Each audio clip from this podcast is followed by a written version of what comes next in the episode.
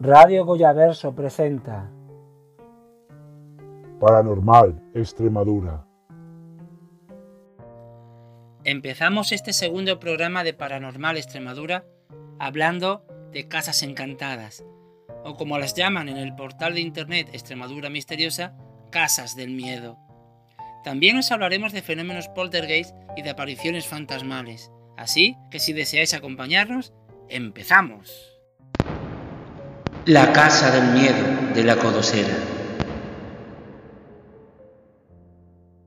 Entre el caserío del Marco y el santuario de la Virgen de Chandevila, junto a la carretera que conduce camino a Portugal, se alza solitaria, abandonada y rodeada de zarzales una vieja casona, conocida la Codosera y sus alrededores como la Casa del Miedo.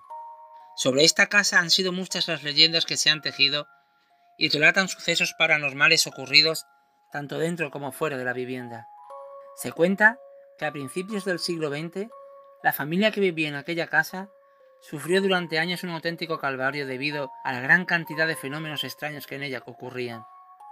Los hechos que se relatan hablan de enseres domésticos que se desplazaban solos, puertas cerradas con llave que se abrían durante la noche, útiles de cocina que aparecían revueltos al amanecer, o cántaros que se precipitaban desde el pollete de una fuente cayendo al suelo y quebrándose.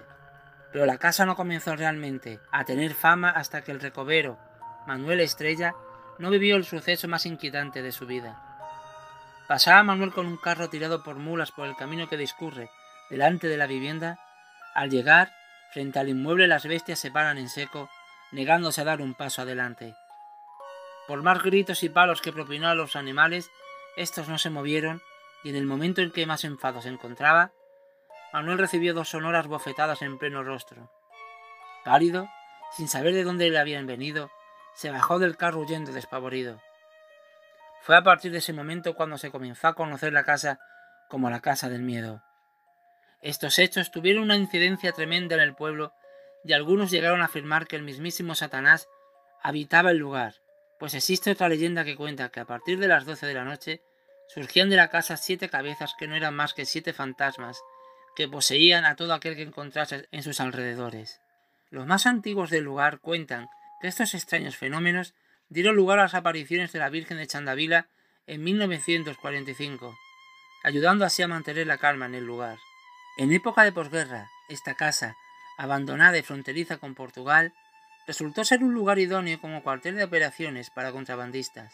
Cuentan que los traficantes ayudaron a perpetuar aún más las leyendas en torno a la casona encantada para mantener así alejados a vecinos y curiosos. Viajamos hasta el Valle del Jerte para hablaros de... La Casa del Miedo de Tornavacas. A Tornavacas, procedente de Galicia, llegó cierto día un vendedor de paños. Recorría las casas del pueblo ofreciendo el género a sus vecinos.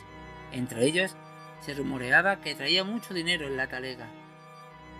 Cierto día, una familia, impulsada seguramente por un móvil económico, invitó al pañero a pasar a su casa con la excusa de comprarle telas.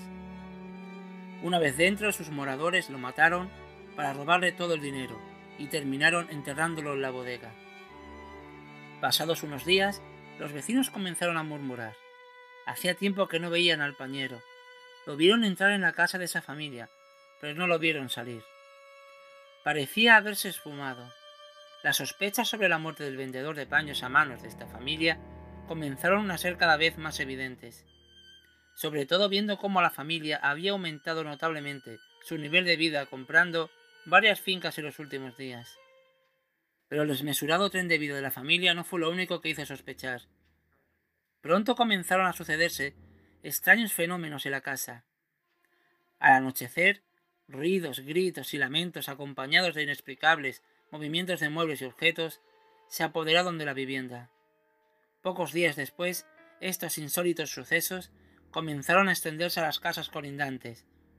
Cuentan incluso que en una casa aledaña, como por arte de magia, se desplomó toda la vajilla colocada en una repisa de la cocina. Y es que parecía que la maldición se había adueñado de la vivienda, pero el pueblo lo tenía claro. Este poltergeist correspondía al espíritu del pañero muerto, que regresaba del más allá en busca de venganza. La familia asesina pagó durante cuatro o cinco generaciones su crimen, teniendo que soportar durante todo ese tiempo los extraños fenómenos. El cadáver del pañero jamás fue encontrado. Cuentan que el espíritu del difunto se aparecía a nuevos moradores. El escritor Fernando Flores del Manzano, en mitos y leyendas de tradición oral de la Alta Extremadura, recogió el testimonio que alguien cercano a una persona que vivió el suceso. La tía V pasó un miedo terrible mientras vivió en aquella casa. Daba tiritones de los sustos que pasaba por las noches. Decía que el pañero se aparecía en forma de gato. Pero lo peor fue una noche en que estando su alcoba bien cerrada, el espíritu del muerto se coló por la rendija de la llave. Y cuando la tía V se despertó, delante de ella al pañero muerto, vestido con la ropa que entonces gastaba, y los paños cargados al hombro. Decía que no le habló ni nada, pero la tía V cogió las mantas y el cabezal y se vino para mi madre, y durmió en la bodega por una buena temporada. ¿Conocéis la película de Poltergeist? Pues algo parecido ocurrió en Logrosán, Cáceres. El Poltergeist de Logrosán. El 2 de octubre de 1982 comenzaron a producirse en la localidad cacereña de Logrosán una serie de extraños fenómenos que terminaron desembocando en lo que se conoce como el poltergeist de Logrosán, uno de los poltergeists más impactantes sucedidos en España. En la calle teatro de esta localidad vivía desde no hacía mucho la familia San Román, compuesta por María San Román, de 80 años, su hijo el piano, de 49 años, y su nieto y sobrino respectivo, Andrés, de 13 años. La tarde de aquel domingo de octubre comenzaron a experimentarse extraños fenómenos en el interior de la vivienda. Estando María sola en casa, escuchó un enorme estruendo que fue producido por la caída al suelo de las cortinas de una habitación. Volvió a colgarlas, pero el suceso se volvió a repetir produciendo un estruendo aún mayor. No empezó a preocuparse demasiado María hasta que vio cómo los cuadros de la estancia en la que se encontraba caían todos al suelo. Parecía como si se hubiesen descolgado todos a la vez. En plena paranoia, entró en casa su nieto Andrés, al que la abuela instó para que fuera a buscar al bar a su tío el piano. Este no daba crédito de lo que le estaba contando su sobrino, y acudió veloz, pudiendo comprobar a su llegada con sus propios ojos los extraños acontecimientos que aún se estaban manifestando. Los extraños fenómenos no quedaron ahí. Unas semanas más tarde, y a plena luz del día, un albañil que se encontraba realizando reformas en la casa quedó atónito al ver cómo un saco de yeso comenzó misteriosamente a arder. Tras sofocar aquel pequeño incendio, continuó con sus labores hasta que oyó unos fuertes golpes que provenían de la mesa que tenía detrás suya. Al girarse, vio cómo la paleta que había dejado allí se deslizaba solo hasta el borde de la mesa a lo que en un arrojo de valentía la agarró volviéndola a colocar en el centro. A los pocos minutos, cuando continuaba con su faena, oyó un golpe y pudo ver la herramienta en el suelo. Haciendo un ejercicio de memoria, recordó perfectamente que había dejado la paleta en el centro de la mesa. Asustado, salió corriendo de la casa dejando herramientas y materiales allí. Jamás volvió a finalizar el trabajo. A estas alturas la casa de los San Román era ya famosa en el pueblo. Don Evaldo, el abogado del pueblo, incrédulo con el asunto, quiso comprobar de primera mano lo que allí estaba sucediendo y certificar que aquello no se correspondía con unas malas interpretaciones. El letrado salió pálido de la casa tras observar cómo una sandía salía despedida del plato, estrellándose contra el suelo. En unos días, Logrosán se vio desbordada por periodistas y estudiosos de los fenómenos paranormales. Un equipo de parapsicólogos que llegó al pueblo pudo certificar la autenticidad de los hechos. Mientras tanto, jarras, botellas y demás enseres de cocina continuaban volando y estrellándose contra el suelo, tomates que se estampaban contra las paredes o jamones que se incendiaban por combustión espontánea. A todo esto se sumaron unas siniestras sombras que recorrían las paredes de la vivienda. La familia no podía explicarse a qué podrían deberse tales fenómenos. Sin embargo, observando con detenimiento se dieron cuenta que había dos objetos que siempre se habían mantenido inalterados. Era el retrato de su difunto marido, José Sánchez, y la imagen de la Virgen de Guadalupe. Haciendo memoria, María recordó que José había mencionado en alguna ocasión, una promesa que tenía que cumplir con la Virgen de Guadalupe, pero desconocía el motivo ni de qué promesa se trataba. La familia fue a Guadalupe donde encargó una misa en memoria del marido, pero los fenómenos paranormales no cesaron. Vivir en la casa cada vez se antojaba más angustioso. María se intentaba comunicar con las sombras sin éxito y su hijo Ulpiano no dormía. Sin encontrar explicación racional para tales hechos, se barajó la posibilidad que fuera la mente de Andrés la que produjese tales fenómenos. Todos recordaban como muchos de los objetos que volaban acababan estrellándose junto a los pies del adolescente. Jamás hacia otra persona. Algunos parapsicólogos han afirmado que en ocasiones los jóvenes son verdaderos agentes generadores de este tipo de actividad. La energía y el potencial que poseen en esta etapa de la vida, mal canalizado, puede desembocar en ello. Subimos hasta Garganta la olla y nos topamos con el misterioso caso de... La enigmática Dama de Negro. Corría el otoño del año 1938 cuando Teodosio Gómez López, el rojillo, de 45 años y vecino de Garganta la Olla, vivió el episodio más turbador de toda su vida. Era temprano, aún no había amanecido cuando Teodosio se dirigía montado en su mula a recoger castañas. Iba camino a las tortiñosas. Al poco de salir del pueblo apareció, a unos cinco metros delante de él, una figura alta, cubierta con negros ropajes hasta la cabeza. Sus ropas a modo de túnica o manto eran resplandecientes y brillaban con la luz de la noche. En un principio pensó que podría tratarse de Amalia, una vecina del pueblo, muy buena moza, alta y guapa, pero empezó a extrañarse cuando fijándose bien vio que aquel personaje era extrañamente alto, mucho más que esta vecina. El rojillo, intrigado sobre quién sería aquella persona tan alta, azuzó a la mula para ver de quién se trataba, pero una vez más se extrañó al ver que si aligeraba el paso, la figura andaba más deprisa y hacía lo propio cuando retenía su marcha. El misterioso personaje siempre se mantenía a la misma distancia. La extraña figura jamás se giró, por lo que no supo distinguir si se trataba de un hombre o una mujer. Se mantuvo siempre de espaldas a Teodosio, aligerando y ralentizando el paso según hiciera el aldeano. Este ser parecía carecer de pies y sus movimientos indicaban que se desplazaba como deslizándose o flotando sobre el suelo. Teodosio comenzó a canturrear, un poco por extraer el miedo y otro poco pensando que así llamaría la atención de aquel ser y se giraría.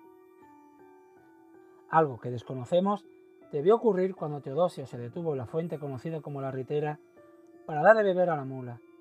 La figura, al igual que ocurrió anteriormente, se paró como esperando al garganteño y a su bestia.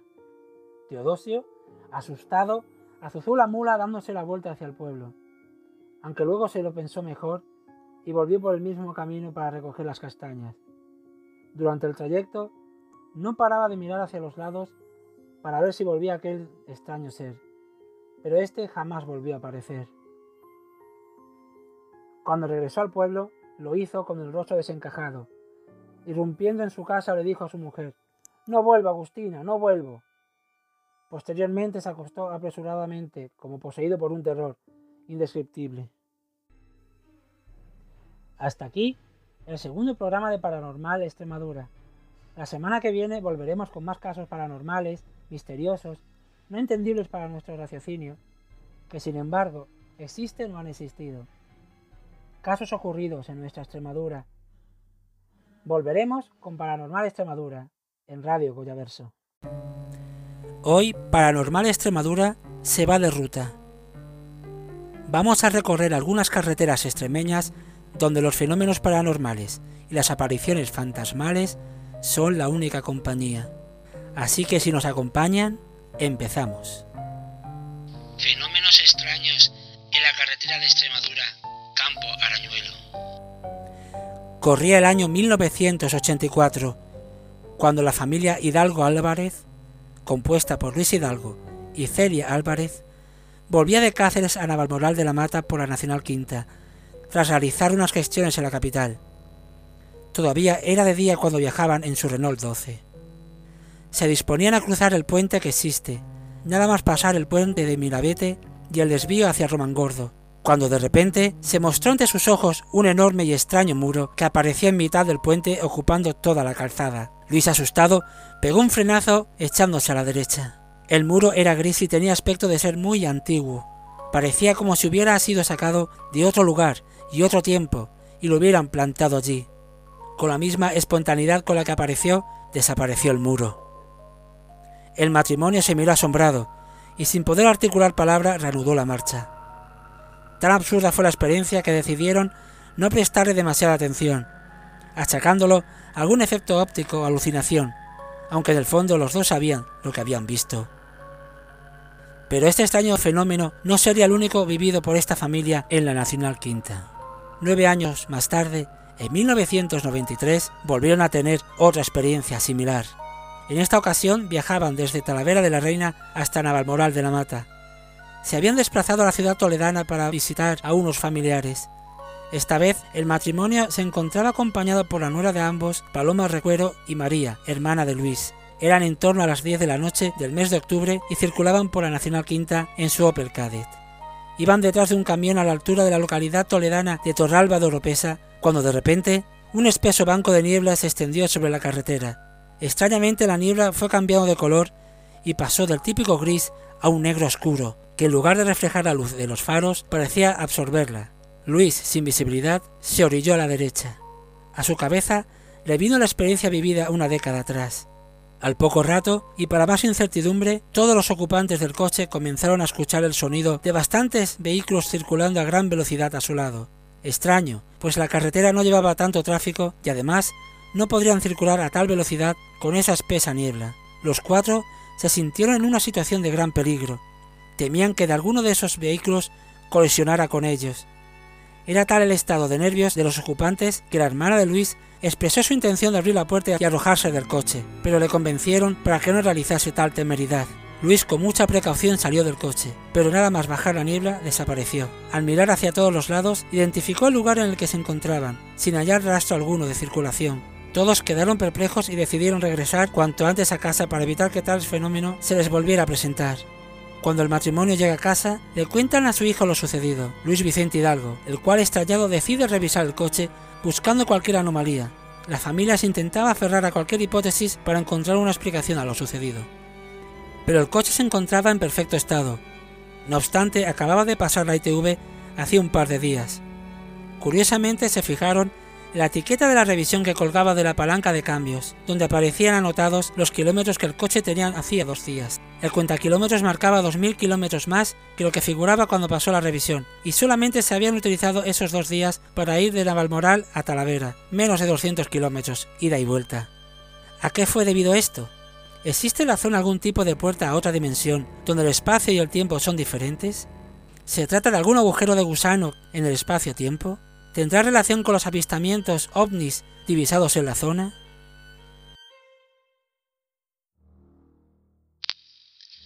La niña de Valparaíso. A finales del siglo XIX, una familia volvía en carruaje de la comunión de su hija, cuando al pasar por las ruinas de Valparaíso aparecieron una manada de lobos, perros salvajes o serpientes, existen tres versiones de la leyenda que asustaron a los caballos huyendo al galope. En su ida no se percataron de que la niña que había hecho la comunión no estaba. Seguramente se hubiera caído del carruaje. Rápidamente volvieron al lugar para rescatar a la niña, pero jamás pudieron dar con ella. Otro suceso similar sucedió en los años 50, junto a esta salida de la Nacional 5 cuando una familia volvía a casa después de que la niña hubiese hecho la comunión, tuvieron un accidente en el que la niña falleció. A partir de estos hechos, se cuenta que las noches cerradas una niña vestida de primera comunión, con un rosario en la mano derecha, unos guantes blancos y un librito a la izquierda, se aparece al pie de la carretera que une Peraleda de la Mata con Torbiscoso, cerca de la aldea abandonada de Valparaíso. Hay un testigo que nos cuenta que la niña, al vernos, se nos queda mirando sin ninguna expresión facial y al poco tiempo se desvanece, como si fuera una alucinación de nuestra mente. Aunque los vecinos no quieren hablar de las apariciones, nadie niega de su existencia e incluso hay una pequeña minoría que aseguran haberla visto. El humanoide de Zafra. La madrugada del 1 de abril de 2012, Carlos Charlie Rivera, el que fuera bajista del popular grupo de rock Medina Zara, volvía a Córdoba tras dar un concierto en Madroñera, Cáceres. Iba acompañado en la furgoneta por dos componentes del equipo técnico. Eran en torno a las cuatro y media de la madrugada y circulaban por la Nacional 432 a unos 15 kilómetros de Zafra. La carretera a esas horas se encontraba solitaria. Iban tranquilos, charlando cuando de repente, en mitad de la noche, divisaron como desde el arcén derecho de la Nacional, a pocos metros del vehículo, surge alguien. El conductor asustado da un volantazo para no atropellarlo. En un principio pensaron que podría tratarse de una persona accidentada, pues se acercaba hacia la furgoneta tambaleándose. Pero al observarlo más de cerca, quedaron perplejos. Un extraño ser que no parecía de este mundo se dirigía hacia ellos. Asustados no paran, pasan despacio junto a la extraña criatura, siguiéndola con la mirada. Era un ser extremadamente delgado y de enorme estatura que se dirigía hacia ellos tambaleándose, de unos dos metros de alto. Parecía como si su mandíbula inferior estuviese desencajada. Sus ojos eran brillantes de color amarillo y en el cuello llevaba algo grueso, como si tuviese un flotador. Realizaba con la cabeza movimientos en círculo, como quien realiza estiramientos para relajar el cuello. Iba vestido con un traje blanco uniforme que reflejaban los faros de la furgoneta y llevaba la cabeza cubierta por una especie de capucha. Las palabras de Charlie en una entrevista que concedió posteriormente fueron claras. Vi una especie de persona o algo parecido. No sé qué era. Vi una especie de persona o algo parecido.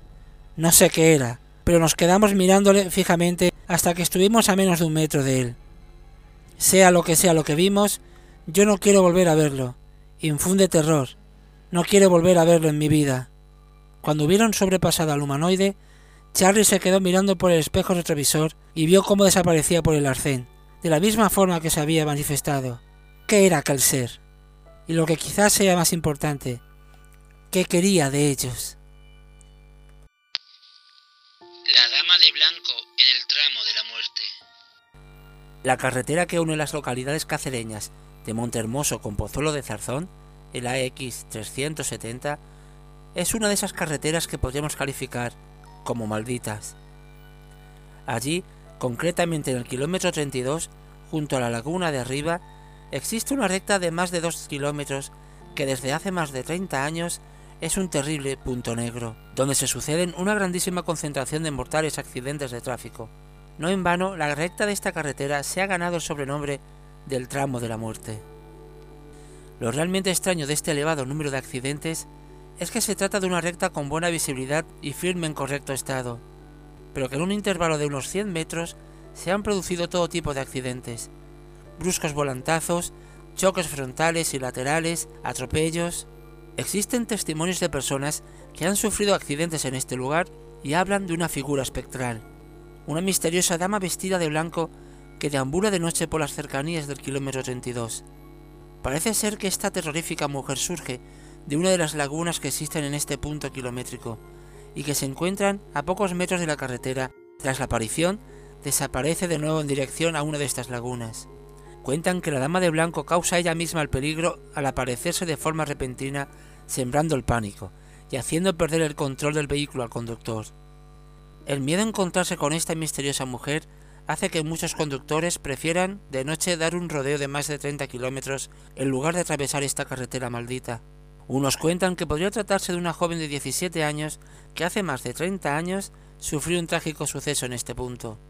No hace muchos años, entrados ya en el segundo milenio, en este punto maldito hubo una terrible colisión entre dos vehículos en mitad de la noche.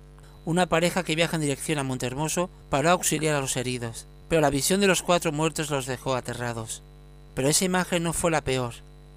Mientras el hombre llamaba al 112, la mujer vio algo que le marcó de por vida. De uno de los cuerpos sin vida surgió una especie de forma blanca, vaporosa, que terminó perdiéndose en la lejanía. La impresión que le causó le hizo entrar en estado de pánico. Pero no solo esta carretera se le conoce como maldita por los accidentes de fatal desenlace. Ha habido varios casos de suicidios de parejas de novios por no aprobar sus familias que se casaran o estuvieran juntos o por no ser correspondidos. También hay que mencionar que en esta zona existe una importante actividad ovni, algo que empezó a sucederse en los años 50 y continuó con mayor frecuencia en los años 70 y 80 y hasta la actualidad. El lugar concreto es el triángulo imaginario formado por el embalse de Eduardo Obispo, la presa de San Marcos y el puente de Ribería del Bronco. Han avistado objetos extraños y luminosos en el aire. Los casos más recientes se han dado en las inmediaciones del embalse de Valdeobispo. Hasta aquí el tercer programa de Paranormal Extremadura. La semana que viene volveremos con más casos inquietantes, impactantes, fuera de toda lógica, pero que sin embargo conviven con nosotros. En Radio Collaverso.